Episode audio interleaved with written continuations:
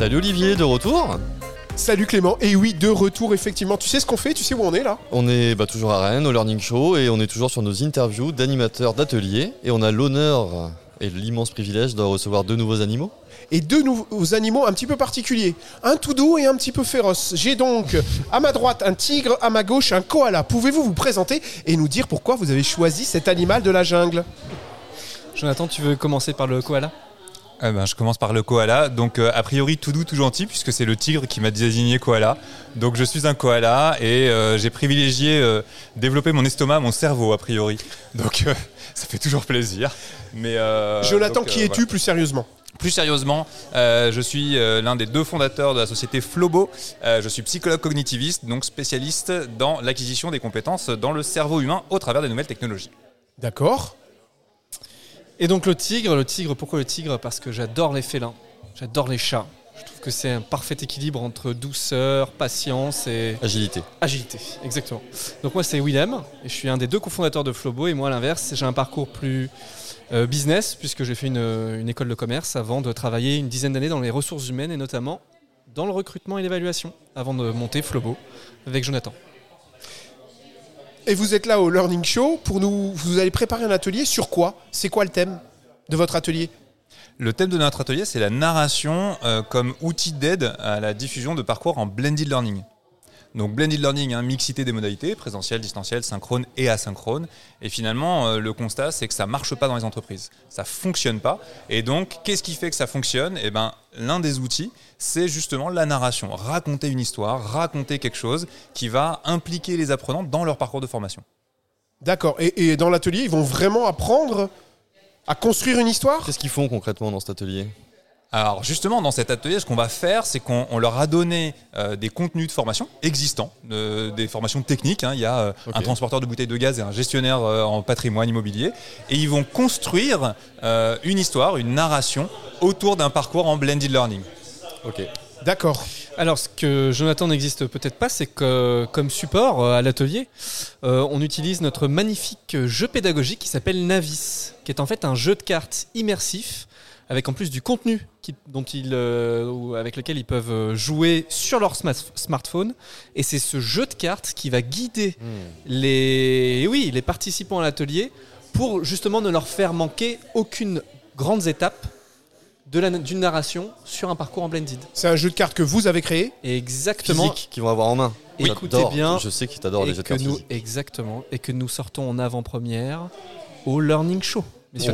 On peut le voir euh, oui, oui vous pouvez le voir, vous pouvez même le toucher. On pourra le toucher Ouais, je voudrais voir. Et donc, c'est un jeu de cartes qui permet de ne pas oublier les étapes de la narration. C'est un jeu de cartes qui s'appelle Navis, qui est donc conçu à la base pour servir de support à des concepteurs ou formateurs pour à la fois concevoir n'importe quelle formation, mais également mettre de la narration sur ces formations-là. C'est initialement prévu pour une durée d'une demi-journée à une journée complète, c'est-à-dire qu'à la fin de la journée, mmh. avec votre équipe de formateurs, grâce à ce jeu-là, vous ressortez, vous avez votre formation avec toute votre narration et vos étapes et vos modalités. Bon, là, ici, on a fait en, format condensé euh, grâce à Jonathan. En 1h30, euh, quoi. Ok. Alors, justement, à partir de ce jeu de cartes ou à partir de votre expérience, c'est quoi euh, les étapes d'une narration réussie Et finalement, c'est quoi une narration réussie? Pourquoi une histoire, ça marche? Bah, en fait, une histoire, ça marche déjà parce que euh, depuis tout petit, on nous raconte des histoires. Et donc, ça nous rappelle des choses. Et ça fait un lien émotionnel. Et ça, c'est hyper important en formation. Finalement, il y a deux leviers qui vont aider l'engagement et la motivation des apprenants. Parce que finalement, ce qu'on ce veut avec nos apprenants, c'est pas qu'ils soient formés, c'est qu'ils montent en compétences, qu'ils soient en capacité de démontrer les compétences acquises en formation sur le terrain. C'est ça qui nous intéresse. Et donc, euh, les leviers qu'on va avoir sur la narration, c'est justement de faire appel à tous ces référentiels-là avec un héros, une intrigue, des énigmes, des enjeux, des quêtes, euh, donc tous ces éléments-là qui sont constitutifs d'une bonne histoire, d'une bonne fabrication d'une histoire, qu'on va adapter dans un format pédagogique pour intégrer ça en formation. Est-ce que vous pouvez donner des trucs et astuces pour raconter une bonne histoire? Alors, il y a des, deux... des choses pratiques. Hein. Ouais, d'accord. Bah, il y a deux choses vraiment pratico-pratiques auxquelles il faut penser. La première, c'est euh, quels sont les enjeux opérationnels de mes apprenants. Si j'ai un commercial en face de moi qui doit vendre plus, eh ben mon histoire, elle doit aller dans acquérir des choses, faire quelque chose en plus. Euh, si au contraire, euh, mon apprenant, c'est quelqu'un qui doit faire beaucoup plus attention à sa sécurité, à- au port de sa tenue, etc., on va être peut-être sur quelqu'un qui va être dans une, dans une quête ou dans une autre typologie d'aventure dans laquelle il doit faire attention aux gens, il doit les mettre en sécurité, etc. etc. Donc, tu as des typologies qui sont plus ou moins... Enfin, tu as des, des, des types d'histoires et de narration qui sont plus ou moins adaptés à, un certain, à une certaine typologie de personnes et d'apprenants. C'est ça en gros? Alors, pas en termes d'apprenant, mais plutôt en termes de métier, Ouais, en termes d'enjeux opérationnels, effectivement. Moi, je distingue pas en termes d'apprenant, mais plutôt en termes de- de- d'objectifs opérationnels. Donc ça, c'est le premier point. C'est faire le- le- le- la passerelle avec l'opérationnel. Et le deuxième point, et ça, on est euh, submergé, on est entouré de tous ces éléments-là, c'est faire des analogies. Faisons des analogies avec tout ce qui nous entoure. Un trivial poursuite, formidable. Ça veut dire quoi? Ça veut dire des thématiques avec des questions, des réponses. Euh, Game of Thrones, super. Une histoire avec euh, qui part dans tous les sens, avec euh, des morts, des héros, des, des quêtes. Et donc finalement, on est entouré d'histoires, de, de séries télé, de films, de jeux, de jeux vidéo qui sont extrêmement puissants d'un point de vue émotionnel et, et scénaristique. Et ben, utilisons ça pour créer justement des parcours de formation. Donc tu dis, tu dis finalement, n'hésitez pas à regarder les séries TV que vous voyez tous les jours à la télé ou n'importe quoi pour créer une narration à partir de ça. Et oui. Et, enfin- créer une formation narrative à partir de ça. Mais bien sûr, ça marche. Ça marche pour Netflix. Pourquoi ça marcherait pas pour vous en formation?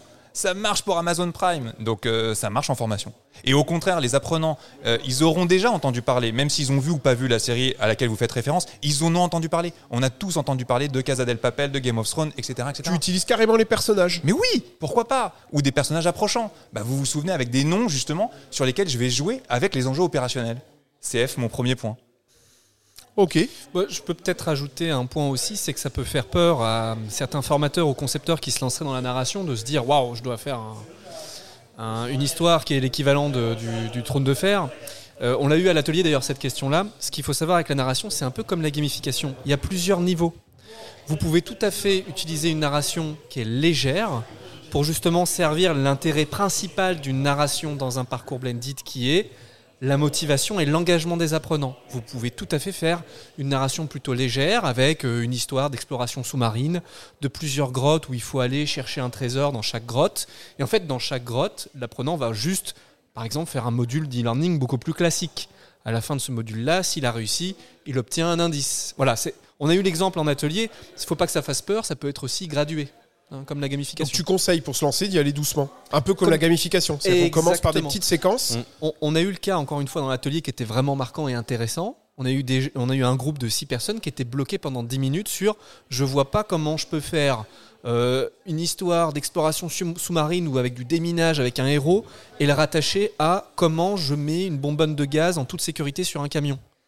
Et donc là, la réponse c'est mais vous inquiétez pas, utilisez la narration comme un simple vernis, un vernis d'engagement. Et là, l'exemple d'exploration de grotte par grotte, en fait, dans chaque grotte, finalement, ça reste une formation un peu classique. Je mets la bouteille comme ça, euh, je sangle. Si j'ai bien compris, j'obtiens une récompense qui est le code pour aller à la grotte suivante, par exemple.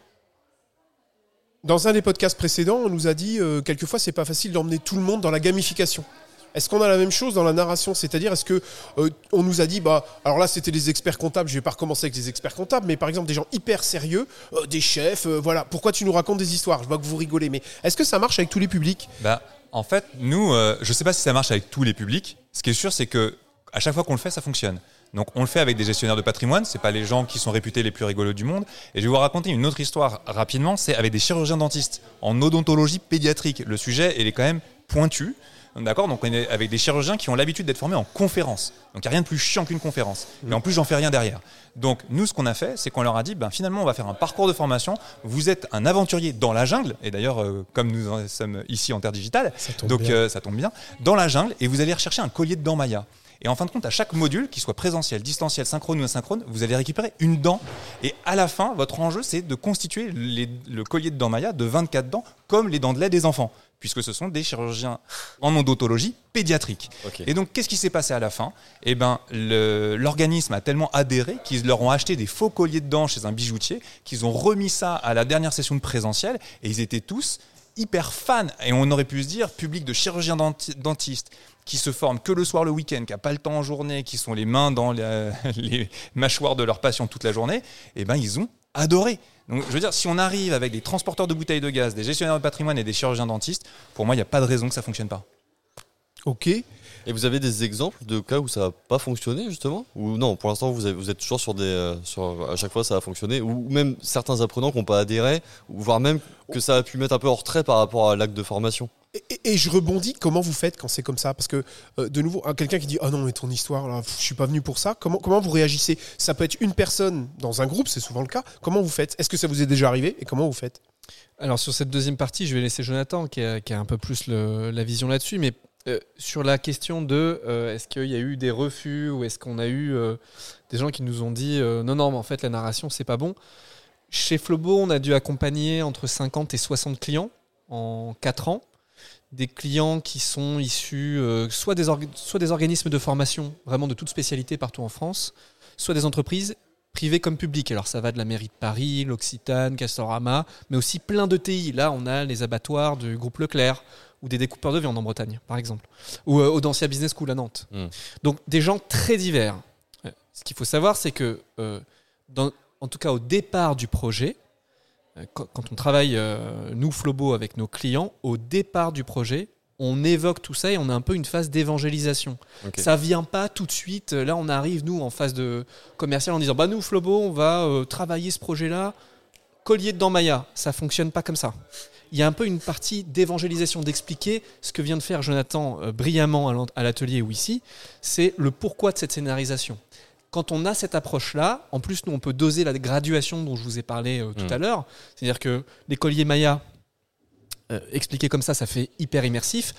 L'immersion, Jonathan, tu me dis si, si c'était pas le cas, mais l'immersion était non était euh, graduée. On n'était pas non plus dans des modules e-learning et dans une des présentiels avec le formateur déguisé en guerrier Maya.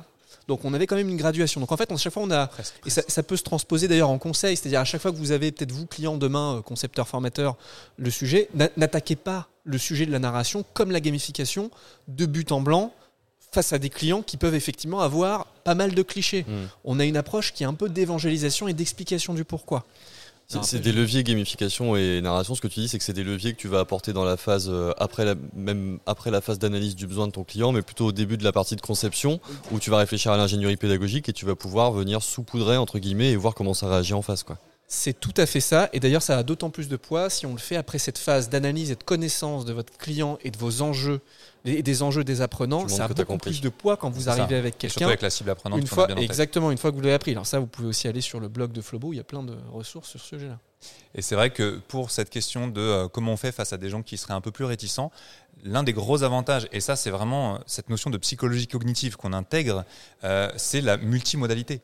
En fait, là où ça va marcher, c'est que c'est sur la durée aussi. C'est-à-dire que souvent, c'est l'analogie que je prends entre la salade de fruits et le smoothie. Euh, les gens, ils font beaucoup de blended learning en salade de fruits. Je choisis le fruit que j'ai envie de manger. Mais en fait, en formation, ça peut pas fonctionner comme ça, en montée en compétences. Il faut faire du smoothie. Or, le liant du smoothie, eh ben, c'est quoi? Ça va être ma narration. Et donc, finalement, que j'aime ou que j'aime pas l'histoire, je vais être embarqué avec ces mécaniques de lien émotionnel, d'enquête, de temps, de challenge. Par exemple, pour Volvo euh, Financial Services, on a fait tout un programme euh, sur euh, des vendeurs de solutions de financement pour les voitures chez les professionnels. hein. donc là, on n'est que dans du B2B, sous un format de 1000 bornes, mais 1000 bornes digitalisées. Et finalement, le storytelling qu'on a rajouté, on s'est dit, en fait, le jeu, c'est pas suffisant. Donc, on les a mis en compétition. hein. Donc, les e-learning, ils ont des, des tableaux avec les scores et tout, les commerciaux entre eux. Donc, ça, ça fonctionne bien. Mais on s'est dit, c'est pas suffisant. On va rajouter une histoire. Et en fait, l'histoire, c'est quoi? C'est, on a fait le Tour de France, mais en rallye. Donc, on est passé par Monaco, on est passé euh, avec euh, des zones de montagne, des zones de, euh, près de la mer, en pleine campagne. Et finalement, ben, on est sur sept modules de formation qui sont diffusés pendant trois semaines. Et donc, on va accompagner l'histoire avec du podcast d'ailleurs, hein, intégré entre chacun des modules. Et donc, on n'a pas eu de, de décrochage parce que justement, on tient ce fil. Il y a deux choses. Il y a l'histoire qu'on raconte, l'enjeu opérationnel et le rythme qu'on conseille à nos clients, qui prennent ou qui prennent pas, de diffusion justement de nos différentes modalités de formation. J'ai une question bête. C'est quoi la différence entre storytelling et narration? C'est la même chose? J'entends toujours parler storytelling, storytelling. Est-ce que c'est la même chose que gamification, ludification? C'est des mots français-anglais ou il y a une différence? Euh, on peut regarder sur internet, on peut demander à ChatGPT. Euh, Non, parce je que préfère que ce soit vous qui Mais-. Ouais, J'adore mais- les humains, moi. Mais c'est vrai que euh, narration et storytelling, pour moi, si on veut les différencier, il y a deux choses. Il y a la narration quelque part, c'est euh, c'est la partie euh, non vivante. C'est j'ai rédigé, j'ai conçu, c'est ma partition de musique, en fait. Et le storytelling, c'est la musique que j'entends. Voilà l'analogie que je pourrais faire. C'est vraiment la narration que je vais rédiger, je vais écrire toutes mes étapes, ma progression, mon histoire, mes, euh, euh, mes rebondissements, mes héros, mes méchants, etc. Ça, c'est ma narration. Et derrière, comment je le raconte? Un e-learning, un podcast, un présentiel, un atelier, un escape game, ça, c'est mon storytelling. Comment je vais le raconter? Très fort en analogie, en tout cas. Tu mets très bien en pratique ce que tu as raconté tout à l'heure. Entre les smoothies et la partition, j'adore. On vous a dit analogie, analogie. Ouais, Bah voilà. Tout à fait. Alors, ok, on comprend l'intérêt. Euh, je suis concepteur, je suis formateur. Je, crée un parcours blended. Je commence par où? Qu'est-ce que je, enfin, comment, je commence j'ai analysé le public cible, ok, je sais que je vais faire de la narration, qui a un vrai intérêt. Euh, comment je fais? Je trouve mes inspirations, euh, comme tu disais, sur Netflix. Par où je démarre? Voilà, comment je fais concrètement? Alors déjà, première astuce gratuite et très utile, il faut aller sur le blog de Flobo. On a une quantité incroyable de, non mais vraiment, de replays de webinaires, de livres blancs, le dernier sur la gamification qui est lui-même gamifié. Euh, donc, mais ça c'est un exemple. Donc ça je vous dis parce que c'est un peu la- la petite blague et le moment pub, mais il y a le blog de Flobo, mais il y a pas mal de ressources dans le learning en général, dans la formation en général, et sur ces sujets de gamification et de narration disponibles partout. Faut trouver des acteurs de, confiance. Ils ont, il y a pas mal de blogs. Donc, moi, le premier conseil que je peux donner, c'est renseignez-vous avec des recherches Google toutes simples sur peut-être des acteurs de confiance que vous croisez dans des, dans des euh, salons ou des événements très qualitatifs comme le Learning Show, par exemple, euh, qui vous ont peut-être plu. Allez voir les blogs et allez voir les livres blancs. On a une production en France sur le learning qui est très intéressante et c'est gratuit. Déjà, premier aspect, c'est ça. hein. Sur un deuxième aspect, euh, peut-être plus pratico-pratique, ça y est, je me lance dans la conception, euh, j'y vais, j'ai analysé ma cible apprenante, je garde en tête l'enjeu opérationnel, donc à quoi ça va servir? Souvent, c'est une question que je pose, c'est qu'est-ce qui ne se passerait pas si je ne formais pas? Et donc finalement, déjà, moi, c'est la première question que je pose à mes clients, Euh, qu'est-ce qui se passe pas si on ne fait pas cette formation-là? Et ça les bloque tout de suite, cette formulation de, de questions, parce que c'est une double négation. Et puis, ils se disent, mais mince, euh, comment j'y réponds? Je fais, mais si la réponse est, euh, je- ça sert à rien, bah, ne fonce de rien. Donc ça, c'est le premier point. Ensuite, c'est de se dire, comment je vais attaquer ça? Bah, Finalement, j'ai bien en- compris mon enjeu opérationnel. Donc, par quoi je commence? C'est quoi la plus petite étape possible, le niveau zéro de cette formation-là. Donc déjà, à quoi ça sert? C'est quoi les éléments clés, les chiffres clés qui font dire que j'ai besoin de ça? Et à quoi ils me servent? Ça peut être un nombre d'accidents sur le port des, des équipements de sécurité. Bah, on aimerait réduire le nombre d'accidents. Le saviez-vous C'est euh, tant d'accidents, etc. Donc finalement, c'est se raccrocher à ce qui existe déjà. Donc là, Jonathan, je comprends bien que tu, tu prends, le, tu prends le, le- la formation que tu veux faire, tu la découpes, tu l'analyses. Comment tu rentres la narration? Je le vois pas dans ce que tu dis. Tu vois ce que je veux dire? Ouais. Quand est-ce que je passe à l'étape encore plus. En, fait, ce qui est sympa, c'est que vous expliquez bien que la narration, c'est de la formation, on utilise les mêmes méthodes. Mais, mais quand est-ce que tu rentres la narration et comment tu le fais? Les trucs que tu, que tu Ouais. peux donner, partager. Alors, je sais bien qu'on va pas partager autour du micro, mais, mais, enfin, ce que je veux dire, c'est qu'on va pas apprendre en 5 minutes. Mais c'est quoi quand même si les gens veulent se lancer? Donc, j'ai compris, on commence petit. Alors, commencer petit, c'est toujours un très bon conseil. Mais peut-être, Jonathan, tu peux partager les 5 astuces que nous donnons en exclusivité à l'atelier du Learning Ah Show. Les 5 astuces d'une narration. Les 5 les éléments qu'on doit retrouver dans une narration. Alors, attention, une narration, comme tu l'as dit, euh, Olivier, c'est c'est pas différent d'une formation. On met une narration sur un parcours de montée en compétences.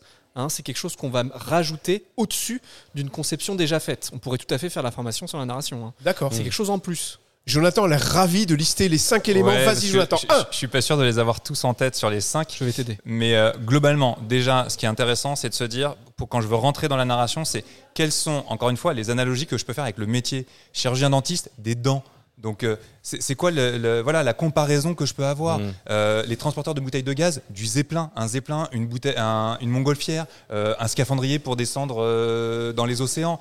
Euh, on était sur On un, a eu un le module- divorce de Barbie et Ken Pour des gestionnaires de patrimoine. les gestionnaires de patrimoine. Excellent. Ah, Donc Excellent. l'analogie. ah, excellent. ouais. Super bien expliqué, j'ai tout compris. Deux. Deux, on va avoir le héros. C'est quoi mon héros? C'est Est-ce que c'est l'apprenant lui-même? Est-ce que c'est un enquêteur? Est-ce que c'est un aventurier? Est-ce que c'est une victime qui doit se venger? Est-ce que euh, c'est un James Bond qui doit trouver des trucs? Euh, Voilà, donc deux, c'est quoi mon héros? Trois, bah, c'est quoi l'enjeu finalement hein? Donc c'est quoi sa quête? Hein, Qu'est-ce qu'il doit faire ce héros? À quoi il nous sert ce héros? Donc euh, la quête, bah, trouver des éléments, euh, euh, repérer des, des choses, lutter contre de, de- des, des- des méchants, etc. etc. D'accord. voilà. Et Jonathan, je crois que c'est là où tu donnais la- le très bon conseil. C'est justement sur cet élément-là de narration où vous devez faire le plus grand lien avec les vrais enjeux de la formation. Toujours, toujours avoir en tête, de toute façon, quel est l'enjeu opérationnel de mon collaborateur. C'est aussi le problème de la gamification. On a eu tendance à mettre de la gamification sur des plateformes, etc., mais qui ne servent à rien pour l'objectif pédagogique. Juste pour l'effet waouh, et on a Mhm. oublié l'objectif On en pédagogique. parlait dans un précédent Ouais, podcast. je suis d'accord avec vous. Ouais. Bah, voilà. 4 Ah, je veux les 5 parce que c'est passionnant. Je crois qu'on a 4 le décor. On a l'environnement, exactement. Exactement. Donc dans Le quel thème, on peut environnement dire ça le se passe thème On peut dire le le thème, thème de ça va l'histoire. être la jungle, ça va être euh, l'exploration euh, planétaire, ça va être euh, une exploration extraplanétaire. Donc c'est quoi la grande thématique, l'environnement dans lequel ça va se passer? Effectivement, ça c'est important parce que ce qu'on aime dire aussi en narration, c'est déplacer vos apprenants. Arrêtez de les laisser dans leur bureau froid, sinistre et euh, qui donnent pas très envie. Non, donnez-leur envie, déplacez-les. On a ces outils aujourd'hui qui nous permettent de leur donner envie par du visuel, par du son. Il ne faut pas oublier le son aussi, hein, on est dans un podcast. Donc, euh, mais euh, voilà, donc tous ces éléments-là d'environnement. Il reste le cinquième. L'objectif et le but. Et voilà, La- à quoi ça sert? D'accord Tout ça, à quoi ça sert? Pour l'apprenant lui-même, c'est-à-dire que si ma quête, elle est déconnectée euh, de mon enjeu et Ah de mon objectif pédagogique, hein, on en parlait, objectif pédagogique, Mhm. ça ne sert à rien. Donc oui, le dernier élément clé, c'est bah, finalement, est-ce que l'apprenant va être euh, en capacité d'en retirer quelque chose et de monter en compétence? On arrive tout, dou- tout doucement à la fin du podcast, mais j'ai encore une question. Tu me permets, le jeune singe? Bien sûr, tu peux y aller. Parce que là, je, je les sens de plus en plus chauds et ça me plaît. Est-ce qu'il y a des risques à utiliser la narration? Est-ce qu'il y a des risques? Pédagogiques, j'entends, hein, mais est-ce qu'il y a des risques? Est-ce qu'il y a des fois où on, on se met en danger? C'est quoi les risques pour qui?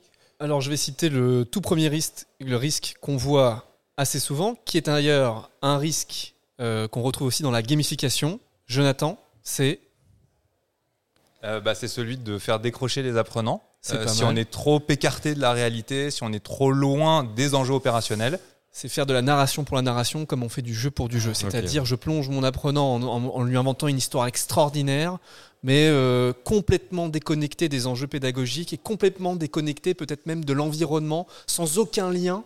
Euh, même lointain avec l'activité euh, du gaz, euh, du conseiller de patrimoine, euh, euh, d'attributeur fait, euh, de logement. c'est tout bête, mais c'est toujours la même chose. Donner du sens. Il faut que ça ait du sens pour l'apprenant et Mhm. pas pour le responsable formation ou le responsable RH. Évitons l'effet waouh.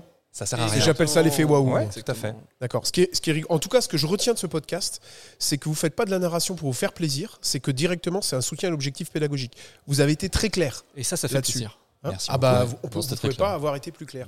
Et j'ai envie de garder ça comme conclusion. Ça vous va? Eh ben, C'est c'est parfait. parfait.